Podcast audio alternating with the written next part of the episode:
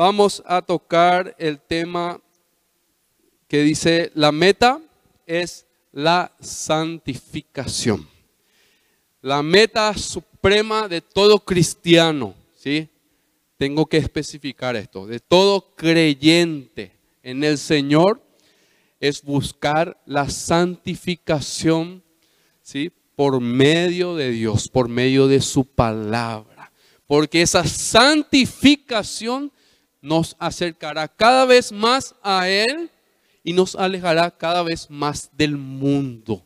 ¿sí? Nosotros fuimos apartados por el Señor, vamos a ver esto, fuimos llamados por el Señor para vivir una vida en santidad.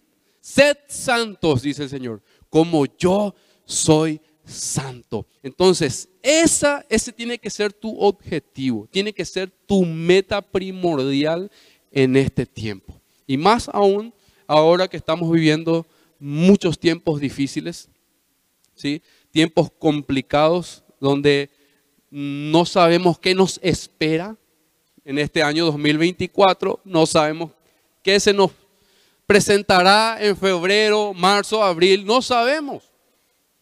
Pero lo único que tenemos que saber y estar seguros es de que nuestra fe, nuestra confianza tiene que estar depositada en el Señor. ¿Sí? Y para eso nosotros elegimos el camino de la santificación. ¿Ok?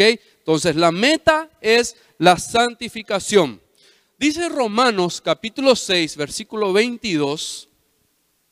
Romanos 6, 22. Voy a leer en la Reina Valera. Me gusta escuchar ese ruido. La hoja. Muy bien. Dice así, mas ahora que habéis sido, ¿qué dice?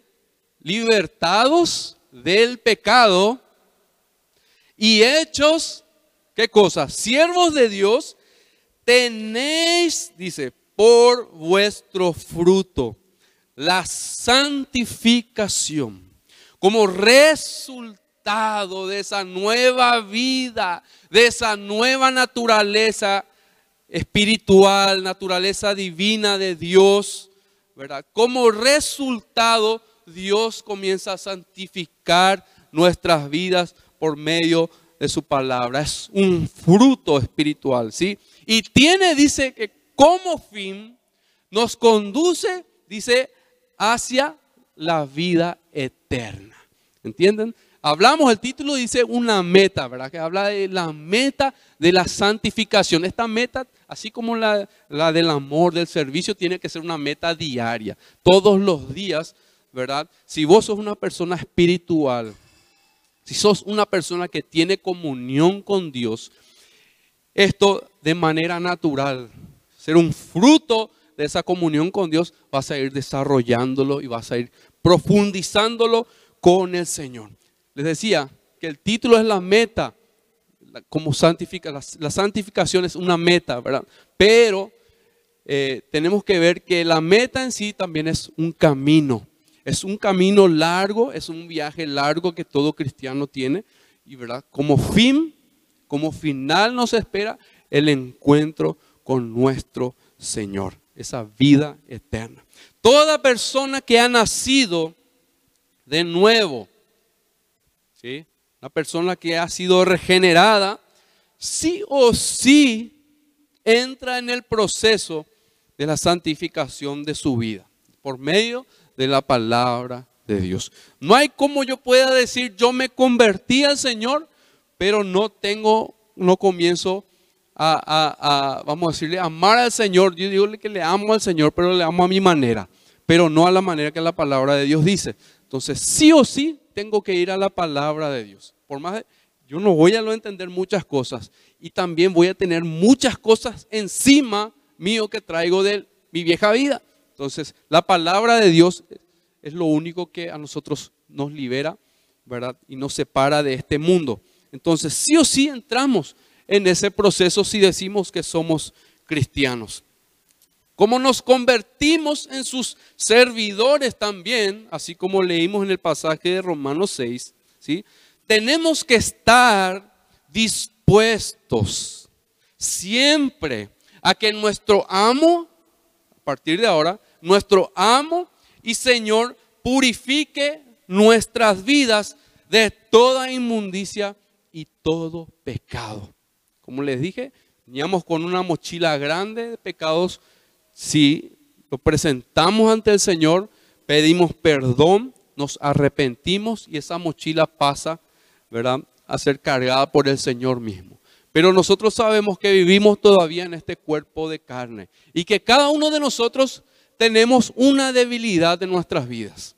¿Sí? Algo, algún área en la cual somos débiles todavía y necesitamos del Señor urgentemente. Así como cada área, en todas las áreas necesitamos una dependencia de Dios. Pero bueno, vamos hasta ese amo y Señor para que purifique nuestras vidas y nos limpie. Esto, esto, esto trae la certeza y la seguridad a nuestras vidas, ¿verdad? De que podremos entrar al cielo. Así como dice el final del versículo 22 de Romanos 6 que leímos recién. La santificación tiene como fin, ¿verdad? La vida eterna. ¿Ok? Entonces, este es el camino que todos nosotros tenemos que elegir. No importa la edad que tengas, no importa el conocimiento que tengas, la preparación que tengas, no importa tu estatus, todo eso es lo de menos.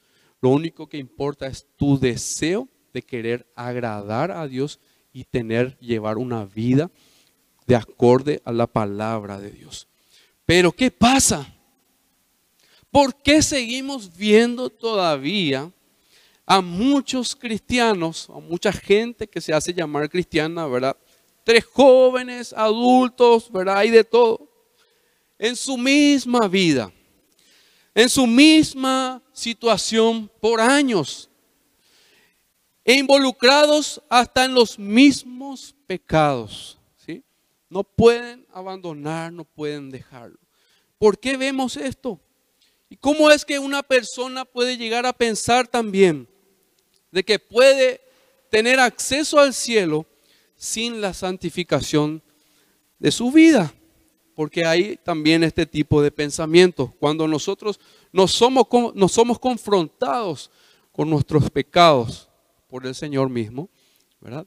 Y no cambiamos nuestra vida, no cambiamos lo que está mal y al contrario ponemos argumentos, eh, ponemos nuestra propia opinión o nuestro criterio por encima de la palabra de Dios, entonces nosotros estamos siendo engañados de esta manera. Entonces, una persona que piensa de esta manera, que puede entrar al cielo sin la santificación del Señor en su vida, ¿verdad? Es una persona que está engañada.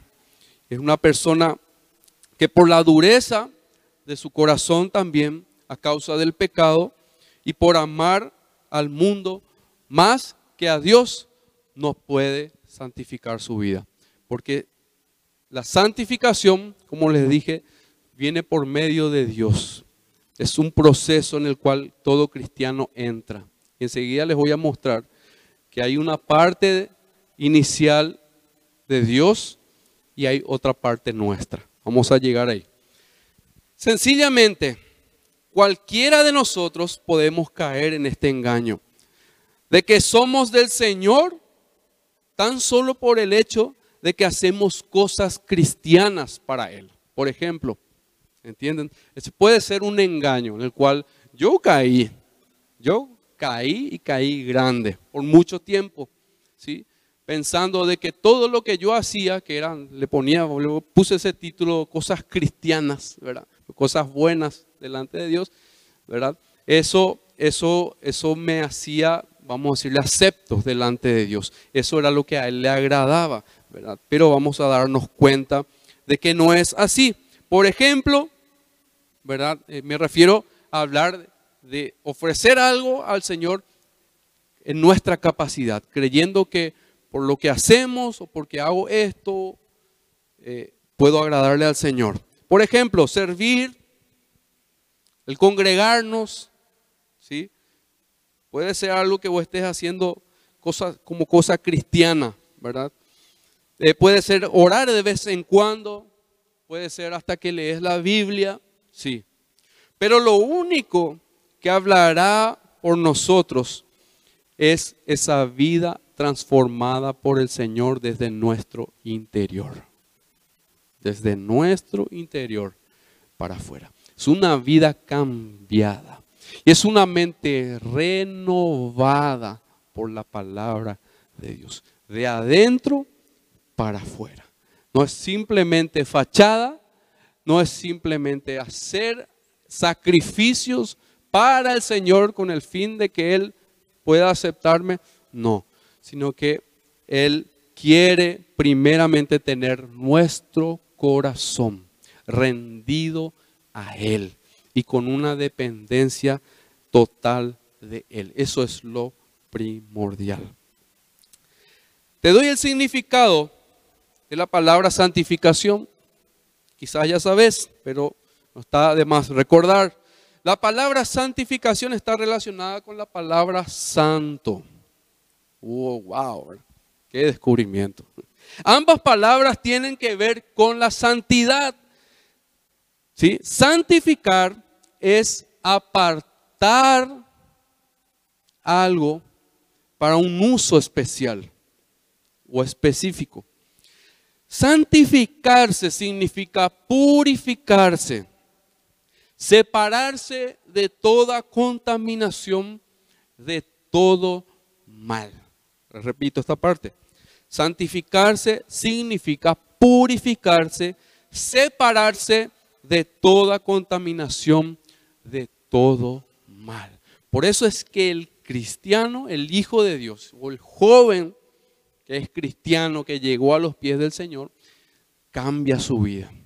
Y enseguida la gente a su alrededor se da cuenta de que esa persona tiene algo especial o que esa persona cambió, algo le sucedió, no sé, pero la gente se da cuenta. No somos como el mundo es, no pensamos como el mundo piensa, no tenemos los mismos deseos porque somos, vamos a decirle así, eh, llevados por la palabra del Señor a cambiar nuestra mente primeramente. Y eso, por supuesto, que va a traer frutos en nuestra vida de manera exterior, ¿verdad?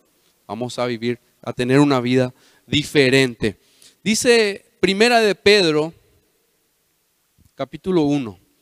Esto, esto también es un mandato del Señor, la santificación. Si, si sos creyente, si sos cristiano, si vos venís, te congregás, si vos decís que le amás a Dios, ¿sí? si vos anhelás conocerle más a Dios. Quizás hoy te sientas también muy lejos de Él.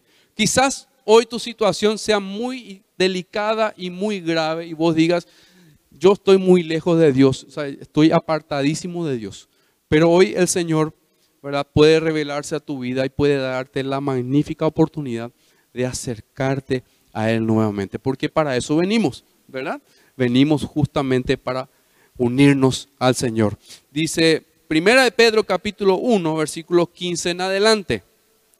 Les digo, les recuerdo que la santificación es un mandato del Señor. Dice, así que no hagan lo malo. ¿Cuántos siguen haciendo lo malo por aquí? No levanten su mano. Dice, sino manténganse apartados del mal. Les repito, Acá no dice, así si es que pueden o si quieren. Ya no hagan lo malo. Sino que dice, así que no hagan lo malo, sino manténganse apartados del mal. Porque Dios los eligió para ser su pueblo. ¿Ok? En la Biblia, Dios nos dice, yo soy un Dios diferente a los demás. Por eso ustedes deben ser diferentes a las demás naciones. Ahí está la diferencia de la cual yo les hablaba.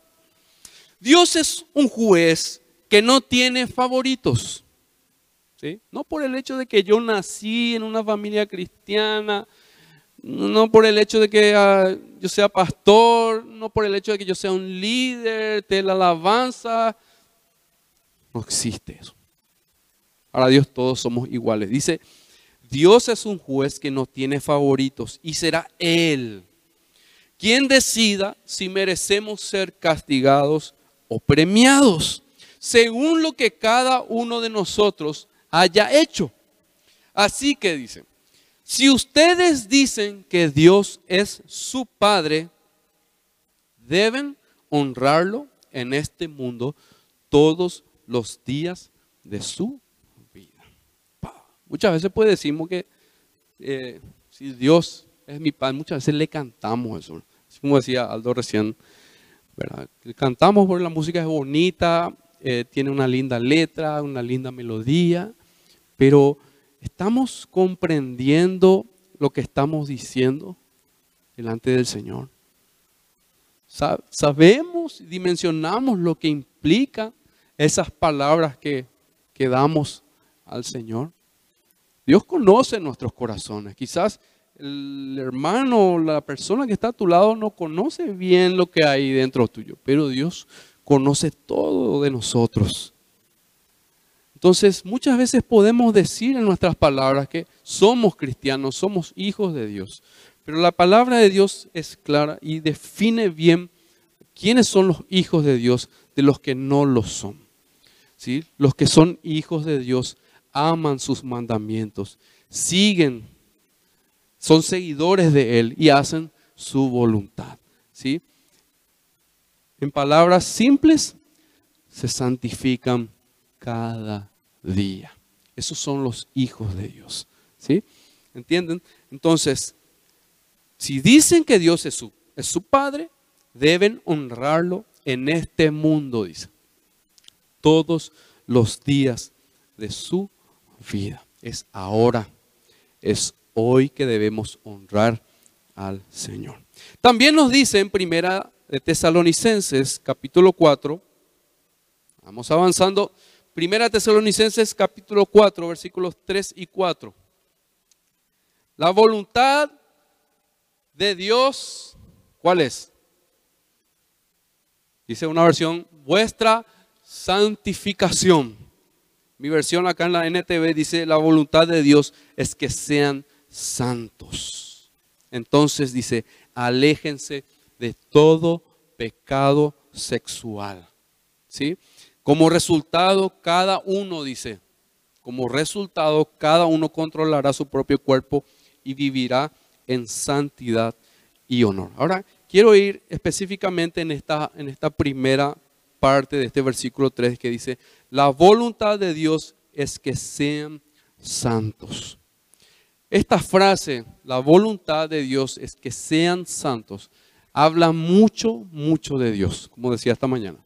Habla mucho de Dios, habla del deseo de Dios, habla de que el propósito de Dios por el cual fuiste llamado primeramente es para que seas santificado por medio de su palabra. Habla mucho de Él, habla de su santidad, habla de que Él es santo y Él quiere de que vos y yo seamos santos también como Él. ¿sí? Habla mucho de Él, pero también en esta misma frase habla mucho de nosotros. ¿Verdad? Que sin Él nosotros no podemos alcanzar esa santidad.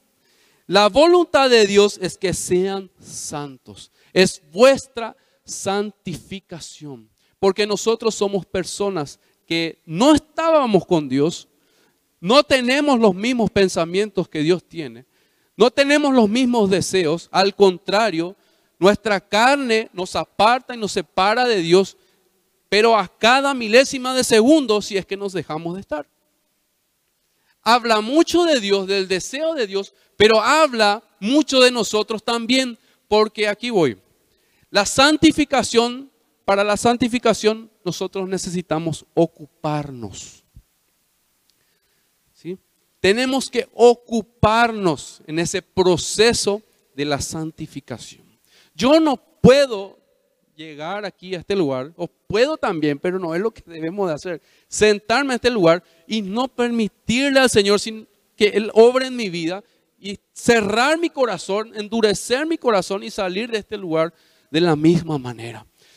Yo tengo que venir ante el Señor de manera desesperada. Si yo sé lo que hay en mí, si reconozco lo que soy, ¿verdad? Y todo lo malo que hay dentro de mí todavía, yo tengo que venir a este lugar, llegar con una necesidad, un hambre del Señor. Señor, háblame hoy, por favor.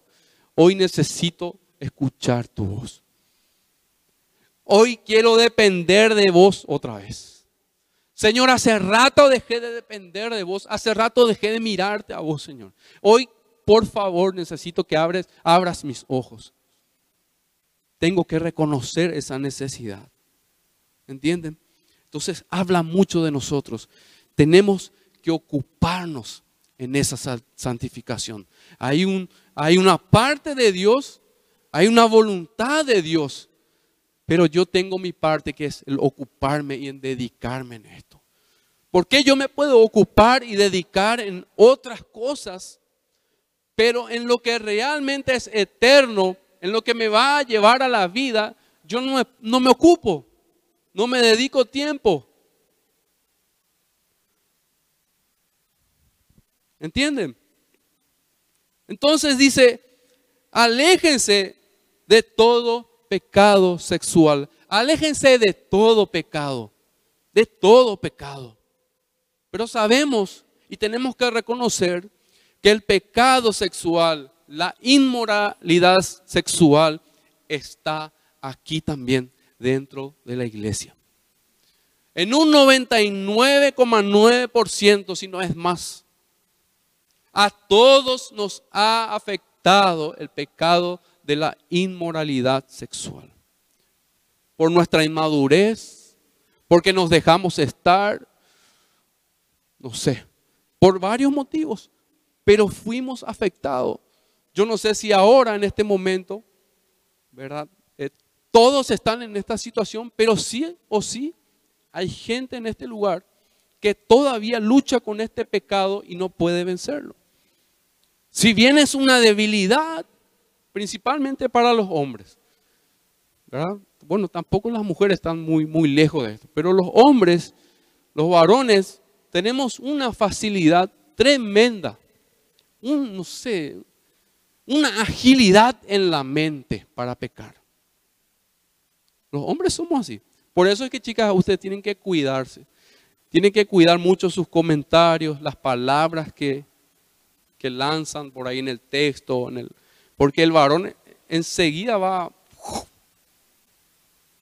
va a dar la vuelta, eso va a agarrar, eso va a tomarse eso y va a conducir hacia otro lado la conversación. Por eso es que chicas tienen que cuidarse en su manera de vestir. No solo en la iglesia, sino que en todo lugar donde salen. Tienen que cuidarse. Entonces aléjense de todo pecado sexual. Este pecado sexual, la inmoralidad sexual, destruye tu vida, destruye tu vida. Vos pensás que es una necesidad urgente tuya, pero eso te lleva a pecar, te aleja de Dios luego, te aleja de su voluntad y pecas y te lleva a tomar decisiones erradas en tu vida de las cuales después no podés salir de las consecuencias, porque ya, ya sembraste, ya cometiste, ya hiciste, y ya no podés volver atrás. Dice el 4, como resultado cada uno, ¿verdad? Resultado de esa santificación. Ahora, si vos querés saber cómo puedes dejar ese, ese, ese, pecado, ¿sí? Eh, aquí está. La santificación. Dice, como resultado cada uno controlará su propio cuerpo y vivirá en santidad y honor. Aquel que está en pecado, ¿sí? perdió, practicando el pecado, perdió el control. Perdió todo control. ¿sí? Y Satanás está comenzando a hacer lo que quiere con su vida. Ahora, en cambio, la persona que no se santifica no podrá obedecer a Dios en este sentido. Como ejemplo, les doy así, no es que la santificación quita el pecado de nuestras vidas, sí, también les dije que es, es una purificación, es una limpieza, sí, pero algo, algo que hace antes la santificación es que te aparta, que te aparta. Es, ¿Cómo se dice? Es, eh, vos ves que ahí está el pecado, Gina, ¿verdad? Si vos no sos una persona que te santificás, vos te vas hacia esa dirección y vas a caer en la tentación. Si vos te santificás todos los días, te aparta. Ahí está, la tentación está ahí. Pero vos sabés lo que dice la palabra de Dios, tienes que huir, ¿verdad? Como una persona que se santifica, huye. Enseguida yo sé quién está detrás de ese plan, quién está detrás de esa tentación. Entonces, yo me aparto. Dice, te aparta para no caer en la tentación. En otras palabras, quita de tu corazón el deseo de pecar. Quiero que pienses en un, en un pecado con el cual vos luchas, ¿sí? con el cual vos luchas mucho. Es, es tu debilidad. Decime, ¿seguís todavía teniendo ese deseo de pecar constantemente? Quiere decir de que todavía tenés que santificarte aún más. Porque el Señor es quien va a quitar de vos ese deseo de pecar. Y sí, vamos a seguir pecando. claro que sí. Vamos a pecar, vamos, todos los días pecamos, ¿verdad? Pero esos pecados no van, a, no van, no va a ser por un deseo o por un impulso de mi carne, por un descontrol, sino que va a ser algo involuntario. Yo enseguida me voy a dar cuenta, ¿sí? Y me voy a arrepentir, voy a pedir perdón por lo que hice. Y voy a recomponer mi vida espiritual, mi situación espiritual con el Señor. Entonces, qué bueno, qué bueno que Dios quite ese deseo de pecar de nosotros. ¿Cuántos quieren eso? ¿Cuántos quieren que Dios quite el deseo de pecar de sus corazones, de sus vidas? Yo, yo quiero. Yo necesito que Dios cada día quite el deseo de pecar de mi vida. Por algo nos dice en 1 Corintios 6, 18, huye huyan del pecado sexual. Es uno de los pecados que más destrucción trae a la juventud. Es uno de los pecados que más fuerte golpea y que más consecuencias deja, no solamente afuera, sino que de manera en nuestro, nuestro propio cuerpo, como dice 1 Corintios 6, 18, dice, ningún otro pecado afecta tanto el cuerpo, el cuerpo propio, como este, porque la inmoralidad sexual es un pecado contra el propio cuerpo, dice. ¿No se dan cuenta de que su cuerpo es el templo del Espíritu Santo, quien vive en ustedes y les fue dado por Dios? Ustedes no se pertenecen, dice. Perdón.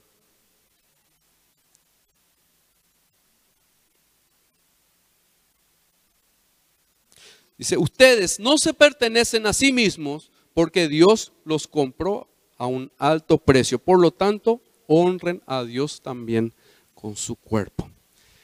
La santificación ocurre principalmente en el corazón en la mente.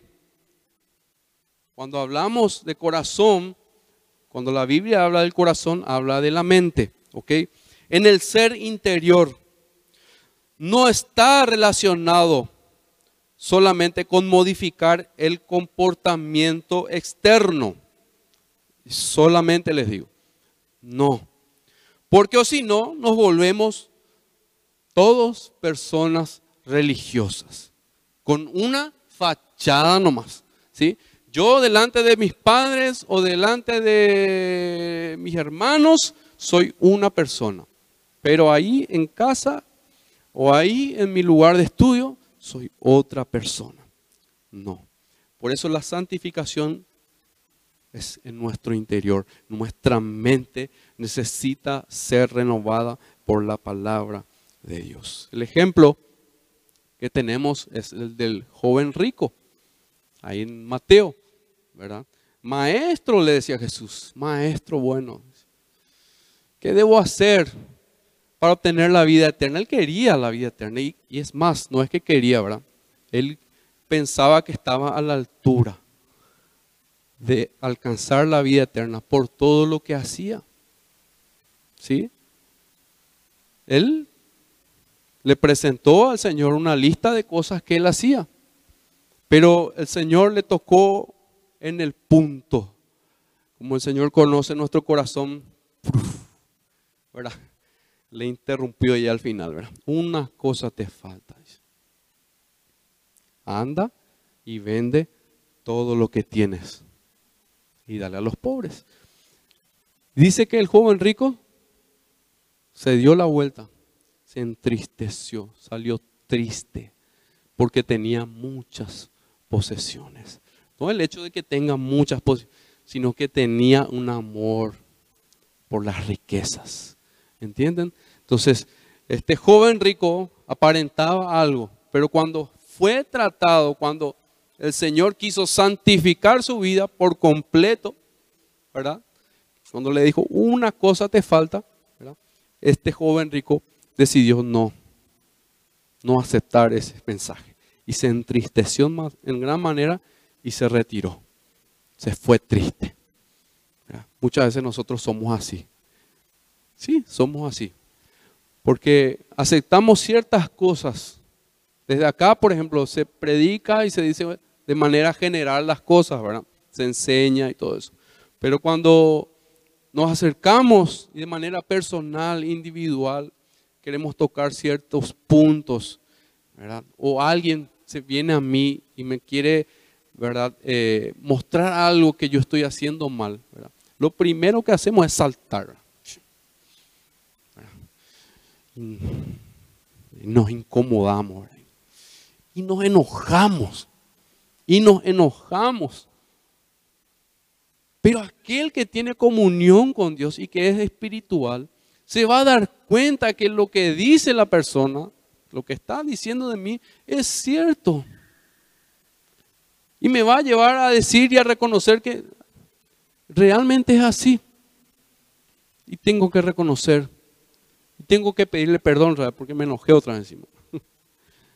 ¿Entienden? Ahora, ¿qué conseguimos como cristianos con la santificación? Para ir entrando en la parte final. ¿Qué conseguimos como cristianos con la santificación? La santificación remueve adentro, ¿sí? Todos los principios mundanos y pecaminosos de nuestras vidas y nos ayuda a mantenernos alejados de la maldad de este mundo. Les repito, la santificación remueve todo lo que nosotros traíamos de este mundo aquí en nuestra mente. Todos esos principios, criterios mundanos y pecaminosos en nuestras vidas. Y nos ayuda a mantenernos alejados de la maldad de este mundo. No debe ser nada nuevo para vos entender que el nuevo nacimiento no significa de que Dios hará desaparecer en un abrir y cerrar de ojos toda la maldad de nuestra vida. Qué fácil hubiese sido. ¿Verdad? Pero no es eso.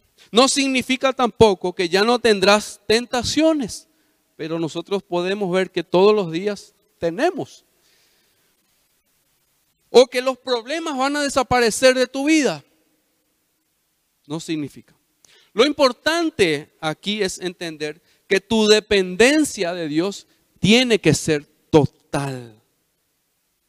Tiene que ser total. Porque mientras estamos en este cuerpo pecaminoso, ¿sí? y en este mundo perdido, seremos asediados, seremos presionados y seremos empujados alejarnos de Dios. Esa es la corriente de este mundo. Todo el sistema, aún las relaciones que tenés, tenés que darte cuenta para dónde te llevan. ¿Te alejan o te acercan a Dios? ¿Saben que Jesús mismo, reconociendo y sabiendo esta situación, oró por los suyos? Ahí en Juan capítulo 17. Jesús oró por los suyos, por quienes les seguían en ese momento y aún oró por los que han de seguirme, dice, por los futuros creyentes en la historia, para que sean guardados sin mancha. ¿Sí? Jesús oró, sabía bien la complicación que este mundo iba a traer para sus hijos. Así que aquel que está en la mitad, entre la mitad de, San Juan y Mendoza y entre la iglesia y el mundo, tiene que saber de que esta situación le va a arrastrar hacia el mundo. Tienes que ser radical en las cosas de Dios. Vamos a leer. Juan 17, 14 en adelante. Dice, yo les he dado tu palabra y el mundo los aborreció. Dice, porque no son del mundo como tampoco yo soy del mundo, dice Jesús. No ruego que los quites del mundo. ¿Sí? Dice, sino que los guardes del mal. Ese guardar del mal no, es, no se refiere a que no te pase nada malo, sino a guardar, a guardarnos de la maldad, de la oscuridad, de las tinieblas. De eso de nuestro propio corazón que es engañoso. Más que todas las cosas, de eso, por eso oró el Señor, para que Dios nos guarde de eso. Porque o si no, nos fuimos todos al mazo. Qué bueno que es Dios. Reconocía esto. Nosotros tenemos que reconocer el peligro que hay allá afuera. Dice, no son del mundo, como tampoco yo soy del mundo. Santifícalos en tu verdad. Santifícalos en tu verdad. Tu palabra es la verdad. Como tú me enviaste al mundo, así yo los he enviado al mundo. Fuimos llamados y el Señor nos santifica y tiene un propósito con esa santificación. Dice, nos envía al mundo. Y por ellos, dice, yo me santifico a mí mismo, dice Jesús. Él siendo Dios mismo. Para que también ellos sean santificados en la verdad. Repito, Jesús oró para que los suyos, sus hijos, sean guardados sin mancha. Sin mancha. Gloria a Dios, porque solo Dios puede hacer eso. Amén. Gloria a Dios, porque solo Dios puede hacer eso. Porque esto nos conducirá directamente al cielo, a la vida eterna y además, como cristianos, la santificación nos mantiene en una comunión con Dios y hace que seamos útiles para su obra. En otras palabras, eficaces en las cosas que hacemos para el Señor. ¿Sí? Juan, ahí, capítulo 17, los versículos siguientes, el 22 y 23, dice, la gloria que me diste, yo les he dado para que sean uno para que sean uno así como nosotros somos uno. Esa es la comunión. ¿Sí? Esa es la relación con Dios. Yo, yo en ellos y tú en mí, para que sean perfectos en unidad, dice. Y acá está. Para que el mundo conozca que tú me enviaste. Esa es, esa es, esa es, esa es la obra y es el servicio eficaz cuando nosotros somos santificados, el mundo va a conocer a Dios. Cuando vos vivís en santidad, el mundo va a conocer quién es Dios por medio de tu vida. Dice, para que el mundo conozca que tú me enviaste y que los que has amado, que los has amado a ellos, como también me has amado a mí. Conclusión. ¿Están preparados? En el cielo no irán los que practican el pecado, los que practican el pecado, o los que son dominados por su carne. Nada impuro podrá entrar al paraíso. Así como dice Apocalipsis 21, 27. Apocalipsis 21, 27 habla, describe la nueva Jerusalén, esa ciudad que nos espera. Y dice el versículo 27, nunca entrará en ella nada impuro, ni los idólatras, ni los farsantes, sino solo aquellos que tienen su nombre escrito en el libro de la vida, el libro del Cordero. Por eso la palabra de Dios dice que, que, que la puerta a la salvación es la más estrecha, es la más es la más fina, es el camino más difícil. Pero la puerta que lleva a la, a la perdición es el camino fácil, donde la puerta es grandiosa. Y por ella muchos van a entrar, dice. Muchos entrarán, pero pocos son los que hallarán la vida. Por eso es que yo no, no, no soy quien defino quién es cristiano y quién no lo es. Es la palabra de Dios. Y es necesario que nosotros entendamos qué somos delante de Dios, cómo está nuestra situación espiritual delante de Dios. No es que seamos perfectos, no es que no pequemos o que tengamos un cierto grado de, de un nivel espiritual por encima de todos.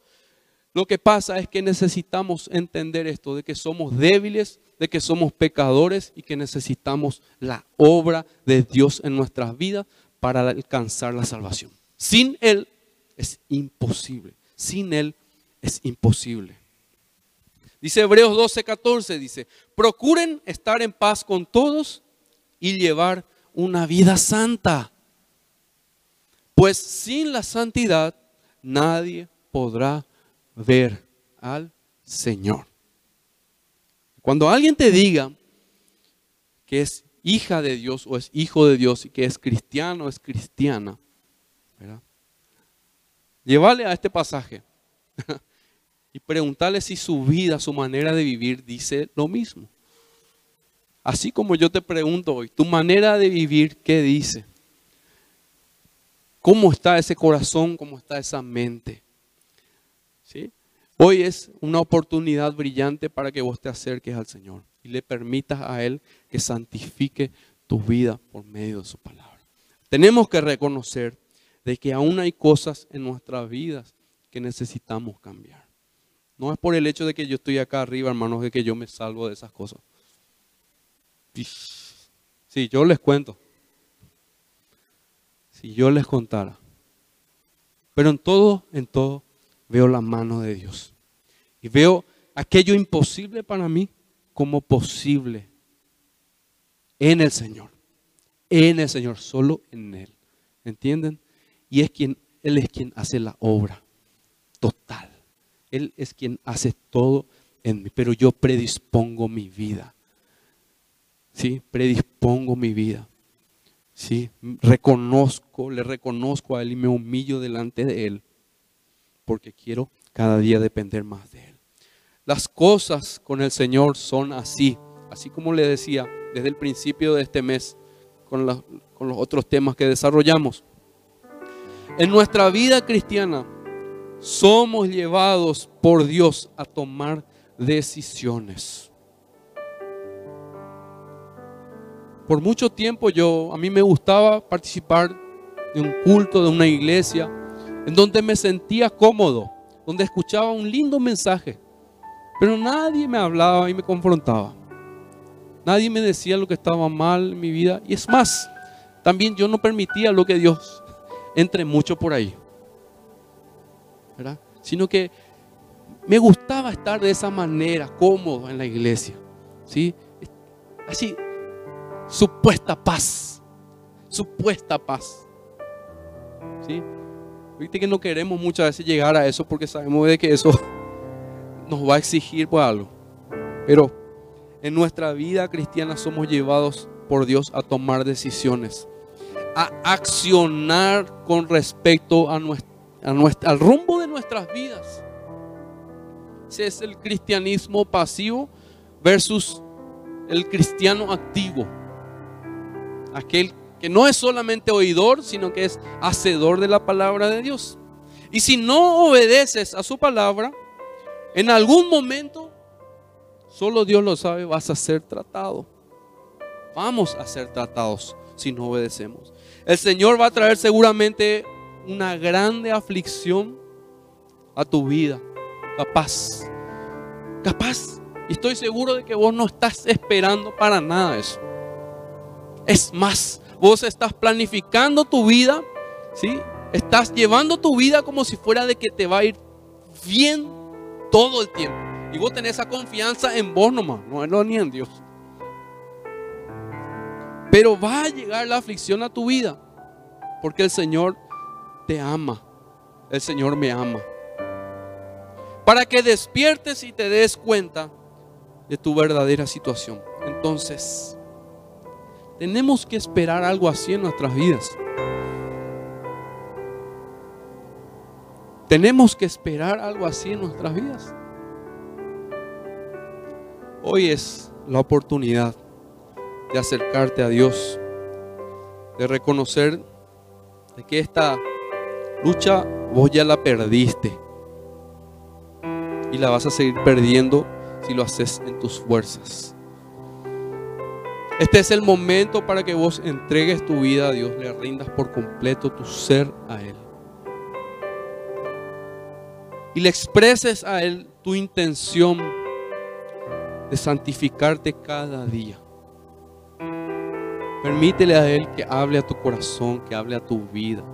Esa palabra dura, muchas veces molestosa, es la que necesitamos para sacudirnos un poco porque venimos muy, en piloto automático. Necesitamos, yo necesito, yo lo necesito.